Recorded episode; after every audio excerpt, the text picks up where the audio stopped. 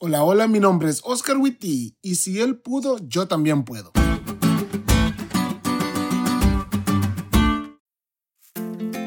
Cuando leí la lección de hoy, vinieron a mi mente unos anuncios comerciales de un analgésico llamado Panadol que se vende en mi natal, verde y hermosa Honduras. Los comerciales mostraban a personas con ocupaciones intensas en jornadas intensas de trabajo. Entonces, cuando la cabeza les iba a explotar del dolor, se tomaban una panadol y se les quitaba el dolor. Los anuncios comerciales terminaban con la persona diciendo, si esto hizo conmigo, imagínate lo que puede hacer contigo.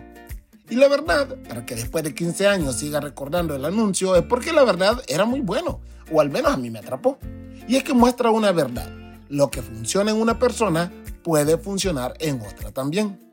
Y la lección de hoy comparte esa misma idea. Si funcionó con Jesús, también puede funcionar con vos.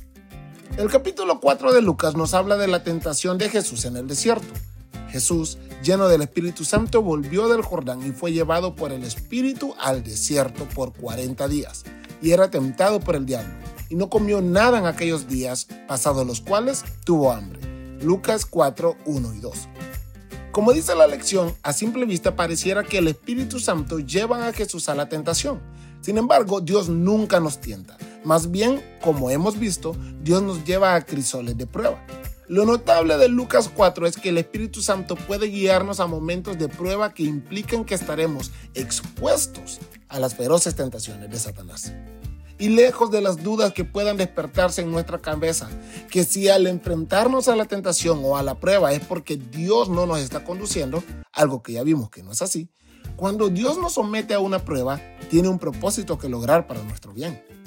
A Jesús esta tentación le dio una cercanía más grande con el Padre y una dependencia del poder de Dios y de la guía de las Escrituras. Y si Jesús necesitaba y pudo disfrutar de ello, ¿cuánto más nosotros? Y ya sé que nosotros no somos Jesús, somos pecadores que caemos ante las tentaciones de Satanás. Pero el mismo poder que condujo y sostuvo a Jesús ante la tentación es el mismo poder que quiere sostenernos a nosotros.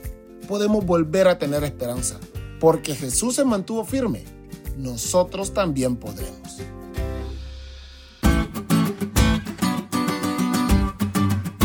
¿Te diste cuenta lo cool que estuvo la lección?